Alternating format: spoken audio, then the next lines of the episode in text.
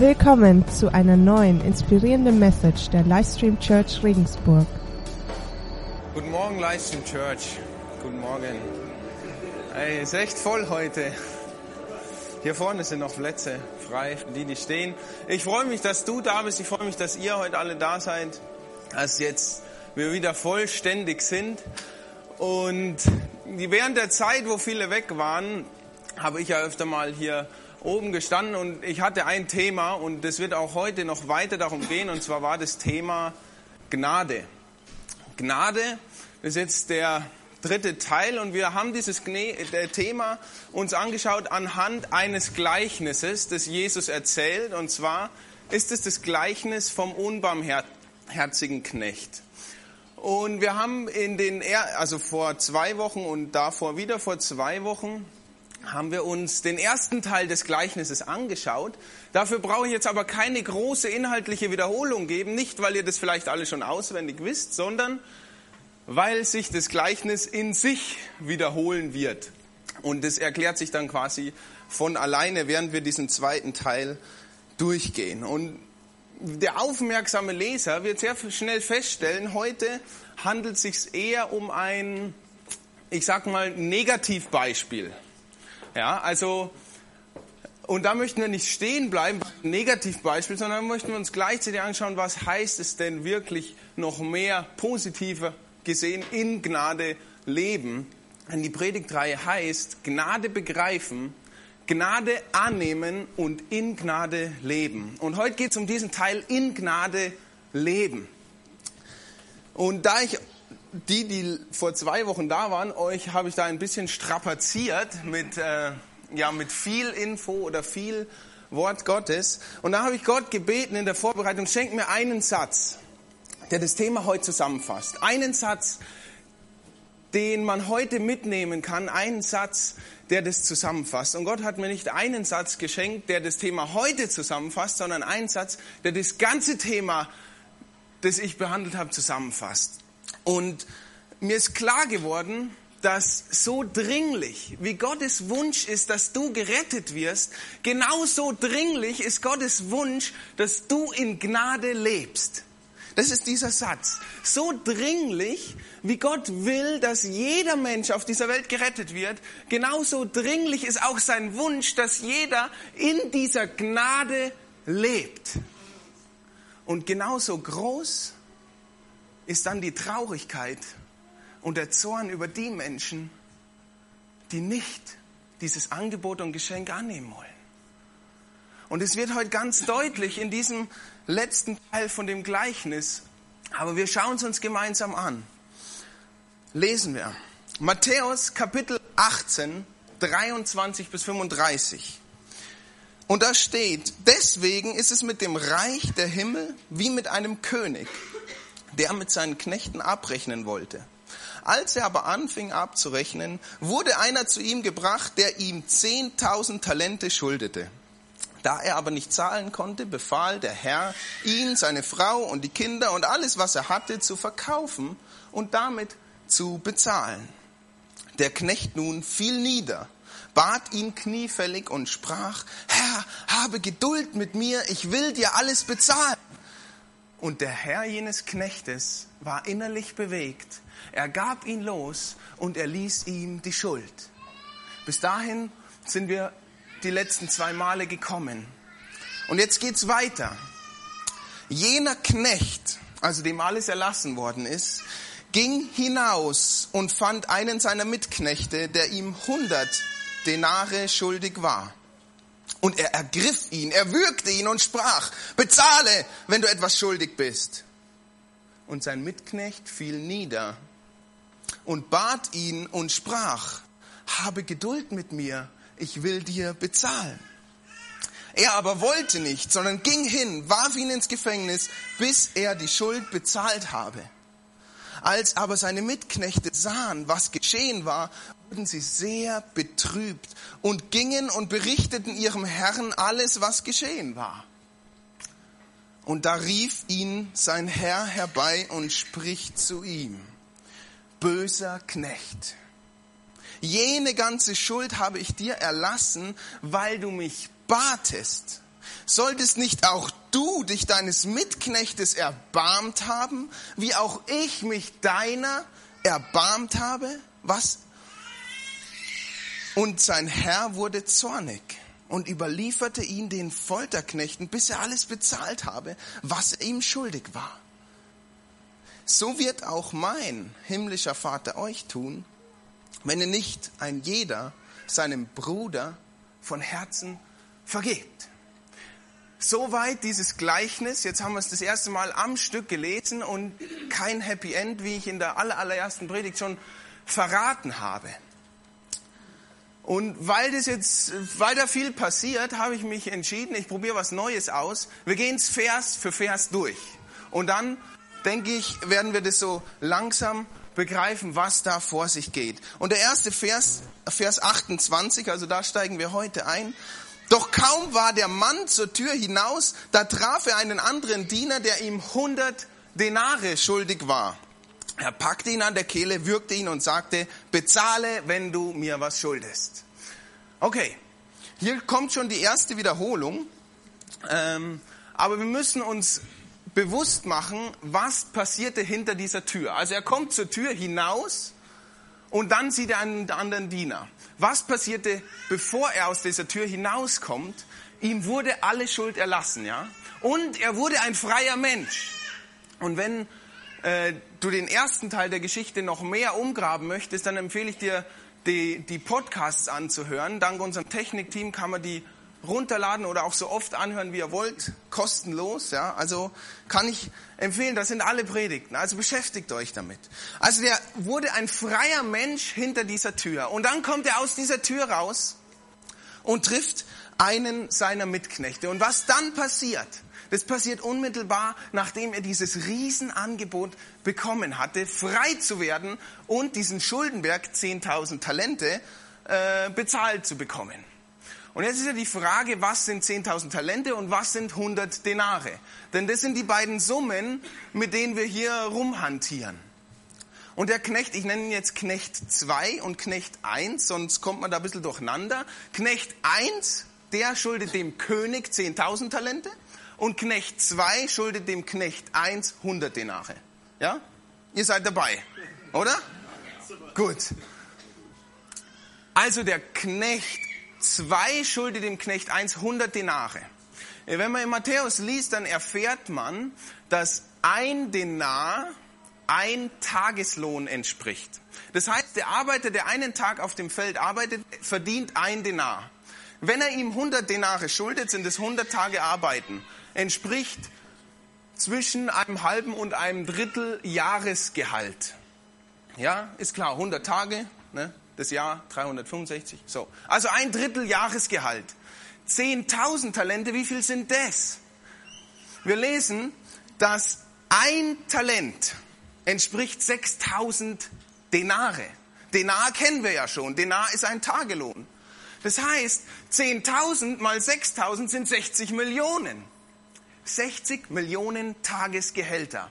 Wenn wir im Jahr 240 Tage arbeiten, da ist Urlaub schon mit drin, also heutige Zeiten, dann bräuchte er 250.000 Jahre, um dieses Geld zu verdienen, um es ihm zurückzubezahlen. Also eine Viertelmillionen Jahresgehälter sind die Schulden, die der Knecht einst dem König schuldet. Und er kommt aus dieser Tür raus und trifft einen Knecht, der ihm ein Drittel Jahresgehalt schuldet und wird wütend.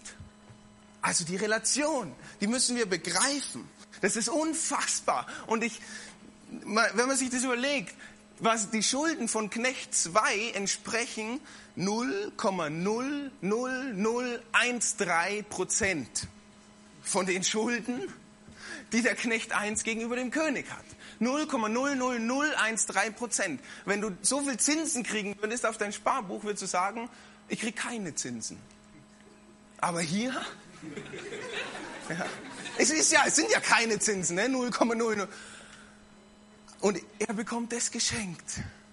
Und ihm schuldet jemand 0,00013 Prozent von dem, was er geschenkt bekommt. Und er sagt, bezahle, wenn du etwas schuldig bist. Und ich rechne das so gerne. Äh, erstens, weil es Spaß macht. Zweitens aber, und das ist der viel wichtige Grund, weil wir was lernen außer Mathe. Wir lernen drei Dinge, wenn wir wissen, wie groß die Schulden denn sind, die dem Knecht geschenkt werden. Wir lernen drei Dinge. Einmal lernen wir, wie groß die Güte und gleichzeitig wie groß der Reichtum des Königs ist, wenn er dem Knecht so eine Riesensumme, ohne mit der Wimper zu zucken, schenken kann. Das ist die erste Sache, die wir lernen, wenn wir wissen, wie groß eigentlich der Schuldenberg war, der der da vorhanden war. Die zweite Sache ist, wir merken, dass es unmöglich wäre, wir, dass wir den Schuldenberg bezahlen. Ja, es ist eine Bitte an mich herangetragen worden, äh, dass ich das nochmal weiterrechnen soll. Wie viele Jahre müsste der Knecht leben, damit er den Berg bezahlt?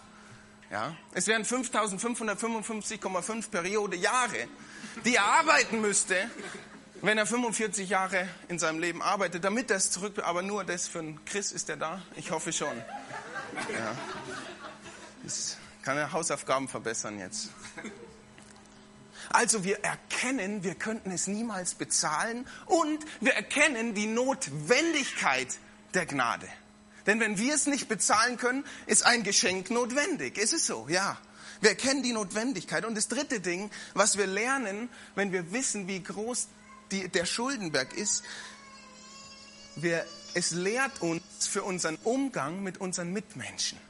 Dann müssen wir uns erinnern, was ist mir denn alles geschenkt worden? Und dann können wir selbst vielleicht auch ein bisschen großzügiger sein. Oder? Wenn wir wissen, wie groß der Berg der Schulden ist. Ich gehe davon aus, der Knecht 1, der diese Schulden hatte, hat es nicht so ganz begriffen. Auf jeden Fall wirkt er ihn, packt ihn und sagt, bezahle alles. Und jetzt kommt die Reaktion des Knechtes 2 da warf sich der Mann vor ihm nieder, er flehte ihn an und sagte, habe Geduld mit mir, ich will es dir zurück, zurückzahlen. Und diesen Satz, den kennen wir ja schon. Den kennen wir ja schon, denn der Knecht 1 hat genau die gleichen Worte benutzt. Allerdings in einem wesentlich unrealistischeren Zusammenhang. Denn er hat um Geduld gebeten bei einer Viertelmillionen Jahresgehälter. Und dieser Knecht bittet um Geduld bei einem Drittel Jahresgehalt. Ja? Und wie ist jetzt die Reaktion des Knechtes, der, die, der seine eigenen Worte quasi von jemand anderem hört? Er aber wollte, Vers 30, er aber wollte nicht darauf eingehen, sondern ließ ihn auf der Stelle ins Gefängnis werfen, wo er so lange bleiben sollte, bis ihm die Schuld zurückgezahlt hätte. Oh, das ist, das ist nicht schön, oder? Unglaublich. Jetzt beginnt so langsam die Ungerechtigkeit in dieser Geschichte. Jetzt, jetzt fängt so langsam an zu bröckeln.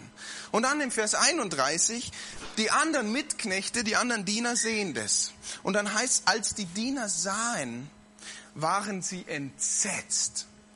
Sie gingen zu ihrem Herrn und berichteten ihm alles. Warum sind die Diener entsetzt? Weil sie die Relation dieser beiden Schuldenberge kannten. Die wussten, 10.000 Talente gegenüber 100 Denaren, ein Viertelmillionen Jahreslöhne gegenüber einem Drittel Jahresgehalt. Die kannten die Relation und sie waren entsetzt. Sie hatten den Gedanken im Kopf, ja, wie kann er nur so bitter sein? Wie kann der nur? Und das Gleiche kommt bei uns auf. Da kommt so, so unser ausgeprägter Gerechtigkeitssinn auf und sagen, wie kann er nur? Es ist ihm so viel geschenkt worden und dann handelt er so unbarmherzig und zu Recht. Es ist ja auch Unrecht geschehen. Aber wisst ihr was?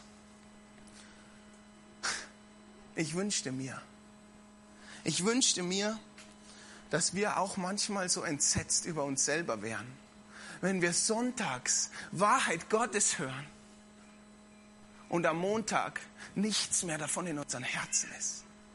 Wenn wir am Sonntag hören, was uns geschenkt ist und am Montag nichts mehr davon in unseren Herzen ist. Ich wünschte, wir hätten diesen ausgeprägten Gerechtigkeitssinn auch über uns selber, dass wir sagen, wie kann er nur am Sonntag die Wahrheit in sein Herz einladen und am Montag ist nichts mehr davon vorhanden. Ich wünschte mir, wir wären auch manchmal so entsetzt, über uns selbst? Legen wir manchmal zweierlei Maß an? Ich weiß, schwierige Fragen. Es wird ein bisschen ungemütlich heute Morgen. So wie die Stühle. Aber dann passt's ja.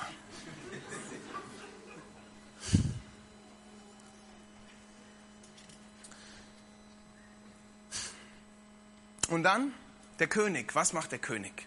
Jetzt kommt endlich Gerechtigkeit. Da ließ ihn sein Herr kommen und sagte zu ihm, du böser Mensch, deine ganze Schuld habe ich dir erlassen, weil du mich angefleht hast. Hättest du da mit jenem anderen Diener nicht auch Erbarmen haben müssen, so wie ich mit dir Erbarmen hatte? Endlich sagt's mal jemand. Ne, diesen Satz, den wir schon die ganze Zeit so im Kopf hatten, endlich sagt's mal jemand. Und es ist auch richtig so von höchster Stelle. Der König, der ihm die Schuld erlassen hat, sagt ihm, hallo, ich habe dir alles geschenkt. Könntest du nicht auch ein bisschen Barmherzigkeit zeigen? Und dieser Satz, ist auch die indirekte Antwort von Jesus auf die Frage von Petrus. Denn diesem ganzen Gleichnis ging eine Frage von Petrus voraus, der Jesus gefragt hatte, Jesus, wie oft soll ich einem Mitmenschen oder einem Bruder vergeben, wenn er ständig gegen mich sündigt? Und dann sagt Jesus dieses Gleichnis, und hier ist so die indirekte Antwort, die heißt, bedenke, was dir vergeben worden ist. Bedenke, was dir vergeben worden ist. Und dann beantworte dir die Frage doch selbst. Also so sagt Jesus nicht, aber ne, mit diesem Gleichnis weist Jesus darauf hin. Und gerade Vergebung ist so ein sensibles Thema. Die Worte, es tut mir leid, es war mein Fehler. Dieser Satz, das geht so schwer über unsere Lippen und es kostet Überwindung und es kostet Demut und es kostet Verletzlichkeit zu sagen, mein Fehler, es tut mir leid. Aber es ist auch so ein wichtiges Thema, weil dir alles vergeben worden ist. Und es ist eine Grundlage geschaffen, warum du diesen Satz auch sagen kannst. Und wenn es dir damit so ernst ist, mit der Gnade Gottes, dann vergib doch deinen Mitmenschen. Und ich habe zwei Fragen an dich. Vielleicht wem ist es, ja, bei wem ist es an der Zeit, etwas zu vergeben? Wo ist, wer kommt dir da in den Kopf, wo du denkst, wow, bei dem wäre es an der Zeit, ich müsste ihm vergeben. Dein Arbeitskollege, dein Studienkollege, Schulkollege oder Familie oder vielleicht einer, der hier mit dir im Gottesdienst sitzt und du hast einen Groll und denkst, ah, Leute, vergebt einander. Das ist die Botschaft, die hier gesagt wird. Und zum anderen wen müsstest du vielleicht mal wieder um Vergebung bitten? Wen müsstest du vielleicht mal wieder um Vergebung bitten? Das ist so eine direkte Aufforderung von Jesus. Ja, müsstest nicht auch du Erbarmen haben, wo ich mit dir so viel Erbarmen hatte? Und dieser Knecht hatte nicht das Erbarmen. Und wie geht's weiter? Wie geht's weiter? Vers 34. Und voll Zorn übergab ihn der Herr den Folterknechten, bis er ihm alles zurückgezahlt hätte, was er ihm schuldig war. Uh, bis jetzt war die Geschichte ganz okay, aber langsam fängt's an komisch zu werden. Ja, jetzt wird's langsam, ja, bis jetzt kommt man noch so gut mitgehen, aber langsam wird's hart und ungemütlich und es ist die Rede von Folterknecht und zurückbezahlen. Moment, ich dachte Geschenk. Wie ist es zu verstehen? Wie kriegen wir das zusammen? Wie kriege ich das in eine Predigtreihe, die Gnade heißt? Etwas provokativ. Ich gebe zu, es ist eine schwierige Stelle, wenn wir das Gleichnis übertragen. Wir haben das Gleichnis ja immer übertragen. Das ist die Vorgehensweise. Das, die Geschichte ist nicht echt passiert, aber Jesus erzählt die Geschichte und dem Gleichnis gehen ein paar Worte voraus und die wiederholt Jesus öfter und es ist, das Himmelreich ist wie. Das heißt, es ist ein Vergleich zwischen uns und dieser Welt und Gott und da gibt's Parallelen ne, zwischen der Geschichte und unserem echten Leben und dem echten Gott.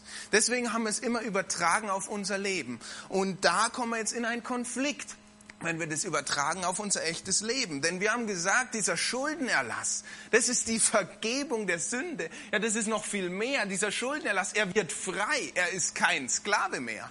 Ja, in, in diesem Vers, da hieß es, der Herr jenes Knechtes wurde innerlich bewegt. Er gab ihn los und er erließ ihm die Schuld. Also die drei Dinge passieren. Wir haben gesagt, er wird frei. Es ist ein freier Mensch. Das ist ein neues Wesen. Und wenn wir das übertragen in Jesus Christus, hast du ein neues Wesen. Ein ganz neues Wesen. Du bist ein neuer Mensch. Ja? Und wenn wir das jetzt übertragen, dann fragen wir uns, wie kann dann das Ende dieses Knechtes so tragisch sein?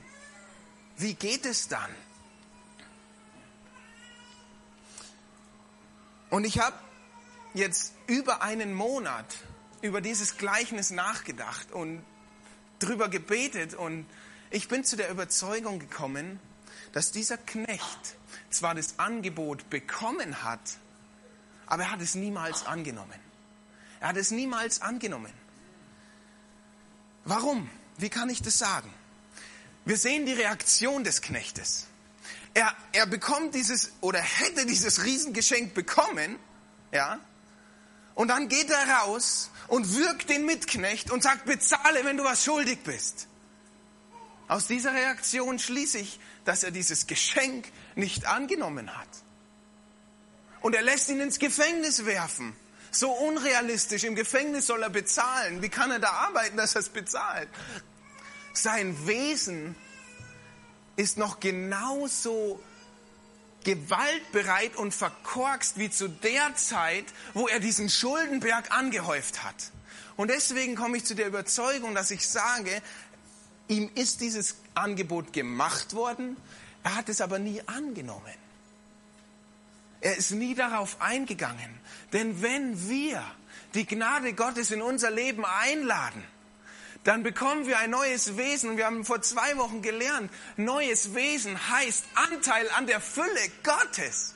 Im Kolosser 2, 9 bis, bis 14 kannst du es nachlesen.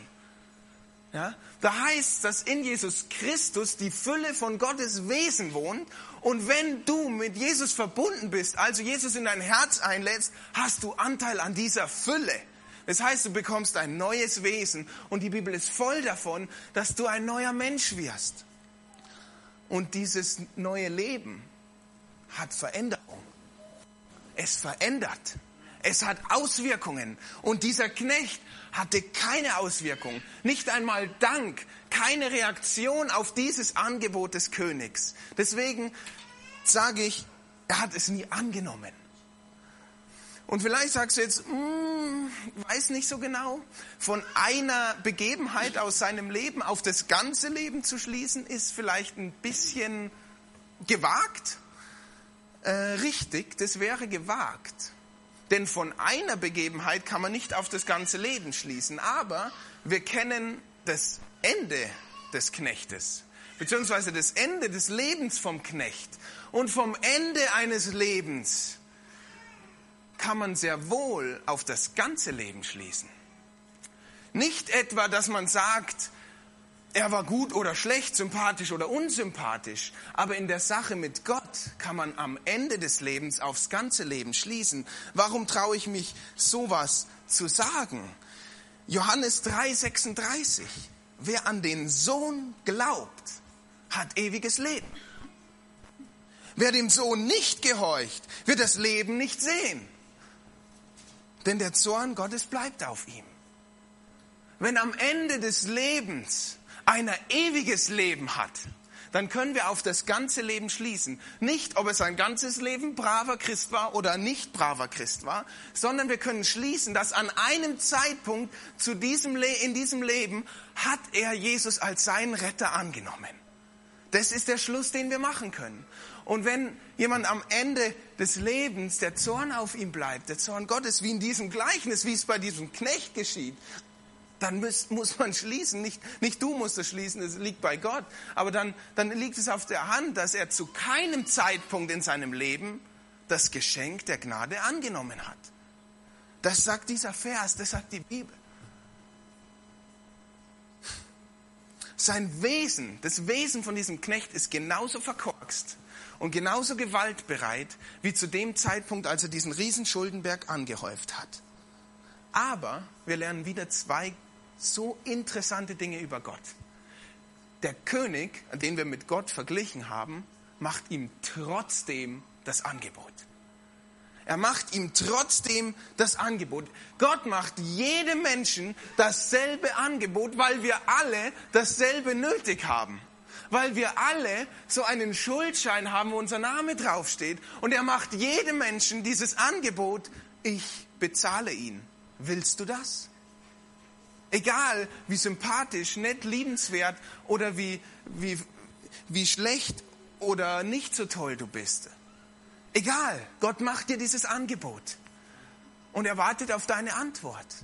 Und die zweite so tolle Sache über Gott, die wir lernen, er macht dir dieses Angebot noch bevor du überhaupt Interesse daran zeigst. Während du noch am Schuldenberg anhäufen bist, weiß Gott schon, wenn du willst, ich will ihn dir vergeben. Ich will ihn für dich bezahlen. So bin ich. Römer 8, äh, Römer 5, Vers 8, da, da können wir es lesen. Da heißt Gott hingegen beweist uns seine Liebe dadurch, dass Christus für uns starb, als wir noch Sünder waren. Als du nach, noch am Schuldenberg anhäufen warst, da hat Gott sich überlegt, ich liebe dich. Und wenn du willst, dann erlasse ich dir deine Schulden und du kommst zu mir in meine Arme, denn du sollst mein Kind sein. Willst du?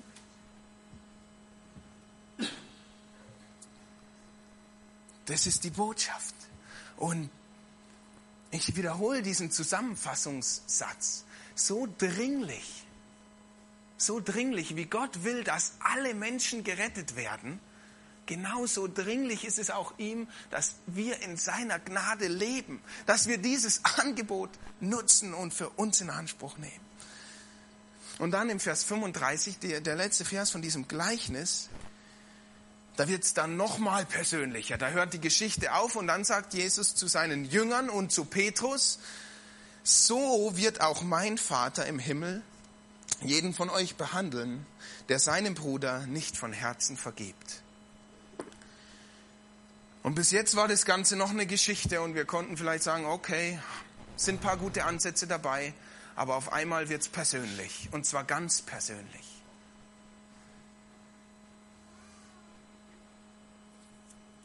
Aber hier kommt wieder unser ausgeprägter Gerechtigkeitssinn zum Vorschein. Mir gefällt es sehr gut, äh, wie wir, wie wir uns sofort versuchen, da rauszuholen, denn diese Aussage ist uns zu steil. Jedenfalls geht es mir so. Entschuldigung, wenn ich da von mir auf euch schließe. Und wir sagen, Moment mal, ich kann doch gar nicht so vergeben, wie Gott allen Menschen vergibt. Das, das schaffe ich ja gar nicht, das geht ja gar nicht. Also wir stellen eine schwierige Frage zurück und retten uns aus dieser unangenehmen Situation. Aber du musst auch gar nicht so vergeben, wie Gott allen Menschen vergibt, denn es besteht ein Unterschied.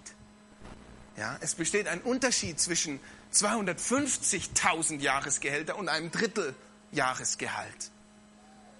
Wisst ihr, es ist so wichtig, die Relation zu begreifen. Wir, wir, wir nehmen oftmals unser Verständnis und sagen, gut, so wie ich das jetzt verstanden habe, so muss dann auch Gott sein. Und, und ich glaube, wir sollten mehr die Bibel lesen und schauen, wie ist Gott da und nicht, wie ist der Gott, der noch in meinen Kopf reinpasst.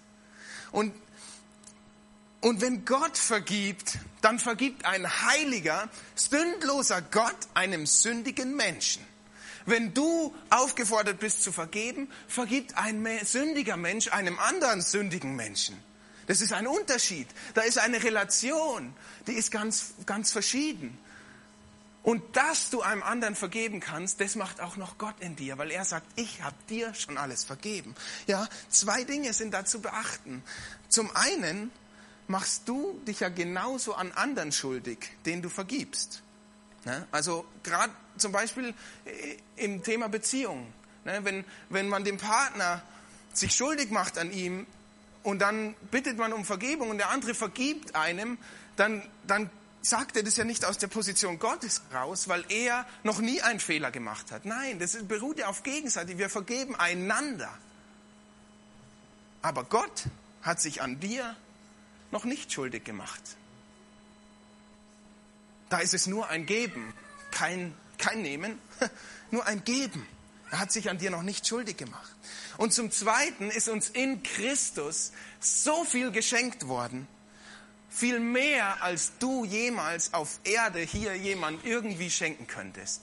Das dürfen wir für uns behalten. Ja, dir ist in Christus viel mehr geschenkt worden, als du auf dieser Welt irgendeinem Mensch jemals schenken könntest. Und wir Menschen können große Geschenke machen. Das wisst ihr.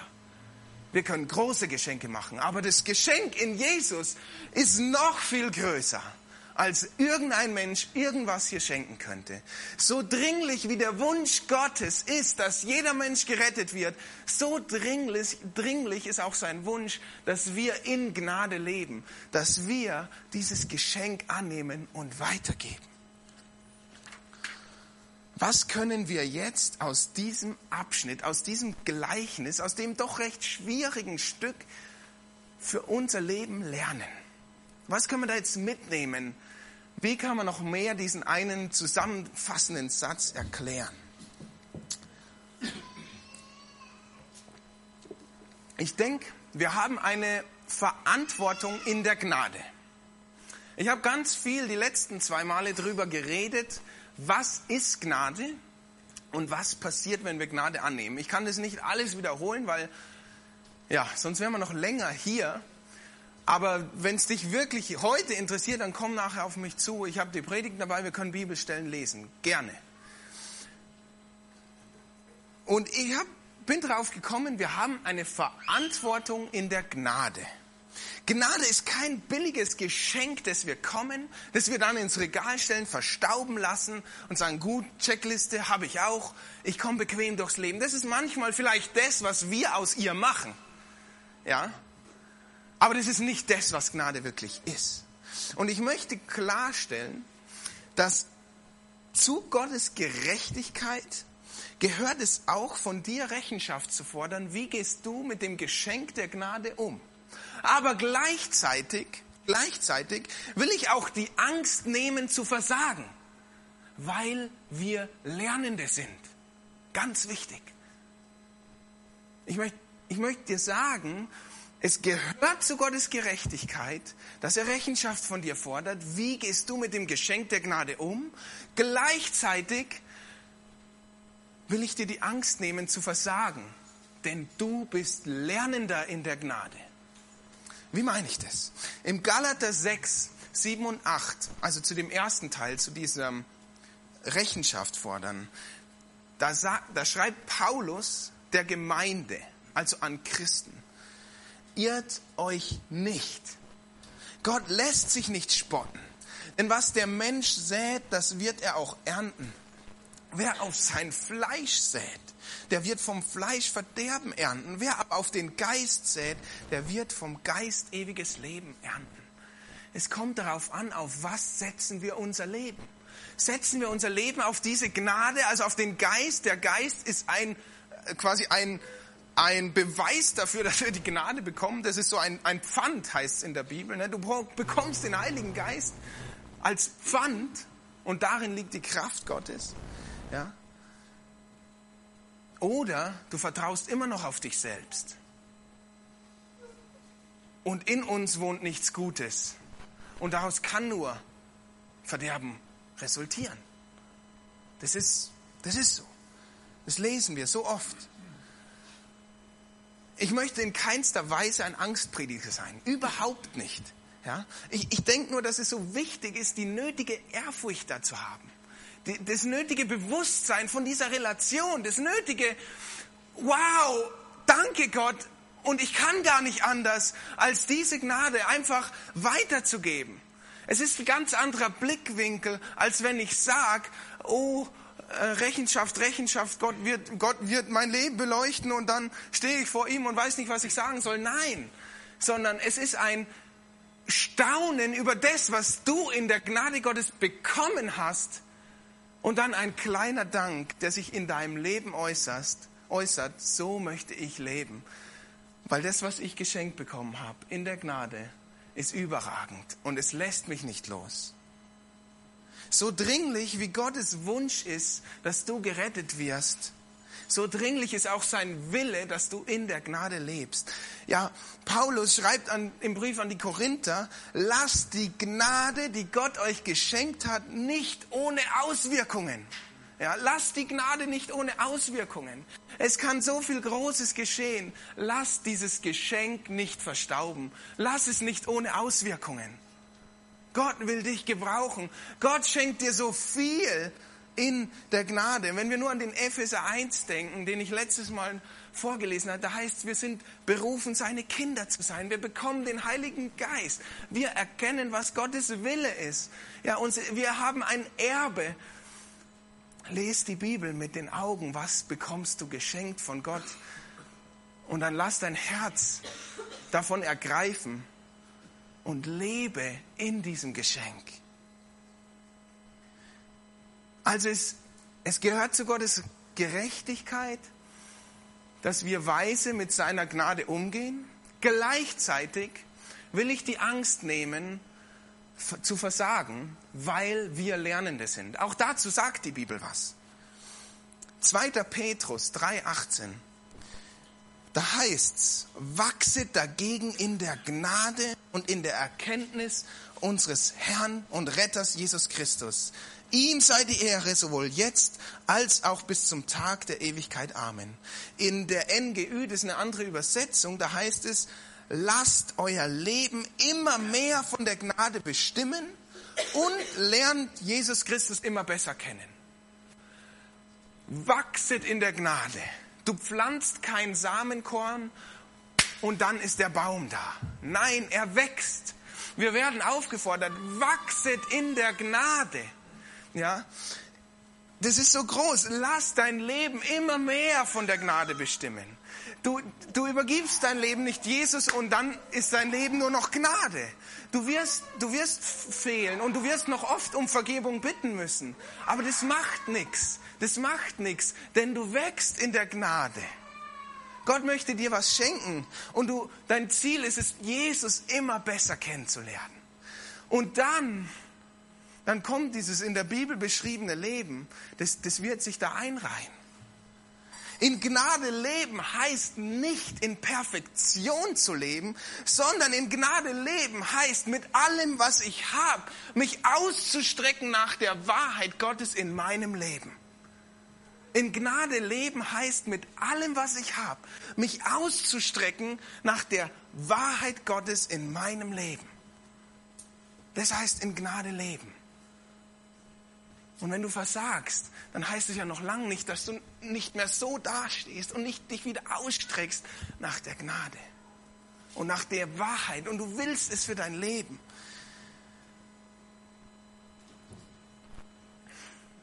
Versteht ihr das? Ihr schaut alle so. Ich weiß, das ist, das ist was Großes und du wirst es wir können das nicht erzählt bekommen, dann ist es hier drin und dann passt's. Aber es ist so, wie ich letztes Mal gesagt habe. Lies es selber nach. Lies es selber nach. Ich kann, ich kann dir nichts erzählen und dann weißt du es. Darum geht's hier sonntags nicht. Es geht darum, herausgefordert zu werden, inspiriert zu werden. Hier steht's drin. Du darfst es selber nachlesen. Du darfst das selber eine Beziehung mit Jesus führen. Das ist der Schatz, den wir haben. Und ja, wie kann man das noch äh, begreiflich machen? Der, ein, der Pastor von der Ache in Hamburg, ich weiß nicht, ob ihr es kennt, das ist eine Gemeinde dort, der Herr Wegert, der hat da mal einen folgenden Vergleich gebracht. Ich, ich bringe den auch, weil das macht es irgendwie gut. Angenommen, du baust ein Haus, ja, und du versuchst es dann gut möglichst zu schützen, ähm, und unter anderem schließt du eine Brandschutzversicherung ab, ja damit, falls durch unglückliche Zufälle oder Umstände ein Brand aus, äh, ausbricht, dann bekommst du den Schaden bezahlt. Ja? Aber du schließt eine Brandschutzversicherung ab und du wirst dann nicht nach Hause gehen, ein Streichholz nehmen und dein Haus in Flammen setzen. Oder? Nein, du wirst alles dafür tun, dass dein Haus niemals brennen wird. Obwohl du eine Brandschutzversicherung hast, oder? Und so ähnlich ist es auch. Es ist uns was wert. Die Gnade ist uns was wert. Es ist ein kostbares Geschenk. Es ist ein riesiges Geschenk. Es ist uns was wert. Das ist unser Schatz. Und dann wollen wir es doch nicht wegwerfen. Paulus sagt, verwerft die Gnade Gottes nicht. Ja? Also ich denke, das macht es vielleicht ein bisschen verständlicher. Wir haben ein Geschenk und wir, wir gehen damit weise um und wir horten es uns. Das Beispiel hinkt natürlich, ist klar. Aber in Gnade leben heißt, sich alles, sich mit allem, was wir haben, nach Gott ausstrecken, damit wir seine Wahrheit in unserem Leben haben. Du kannst nach vorne kommen. So dringlich, wie Gott will, dass jeder Mensch gerettet wird, so dringlich ist auch sein Wunsch, dass wir in Gnade leben. Dass wir diesen Schatz immer mehr entdecken, dass wir immer mehr in Christus sind, immer mehr wachsen, immer mehr Jesus besser kennenlernen. Und dieses Angebot von der Gnade Gottes besteht immer, auch heute. Und er ruft dich. Und wenn du merkst, du bist mit deinem Schuldenberg bis jetzt immer falsch umgegangen, weil du hast ihn noch nie Gott darum gebeten, dass er in dir bezahlt, dann lade ich dich heute ein. Tu es. Er möchte ihn dir vergeben, er möchte dir alles schenken und noch mehr darüber hinaus. Denn Gott ist innerlich bewegt. Er möchte dich frei machen, ein neues Leben schenken und er lässt dir diesen Schuldenberg. Er macht dich zu deinem Kind Gottes. Die Einladung besteht und wenn du seine Gnade annehmen möchtest, dann, dann sag es ihm. Dann bete zu ihm und wir können das gemeinsam tun mit einem Gebet, das ich mitgebracht habe. Und es geht so. Herr Jesus, danke, dass du mich liebst und dass du mir deine Gnade unverdient schenken willst. Ich habe heute erkannt, dass ich deine Gnade brauche. Ich vertraue dir hiermit mein Leben an. Danke, dass du am Kreuz für mich gestorben bist und meinen Schuldschein für ungültig erklärt hast. Danke, dass du mir alles vergibst und mich annimmst, so wie ich bin. Danke, dass du den Tod besiegt hast und dass du lebst. Ich will ab jetzt mit dir leben und dir nachfolgen. Wir gehören zusammen. Amen. Wenn du nach dem Gottesdienst noch Gesprächsbedarf hast, Gebet wünscht oder diese Entscheidung heute nochmal mit jemandem festmachen möchtest, dann, dann kannst du nachher in die Ecke dort hinten rechts kommen. Das ist das Care-Team. Die hören dir zu und beten für dich. Oder du kannst direkt auf mich zukommen. Amen.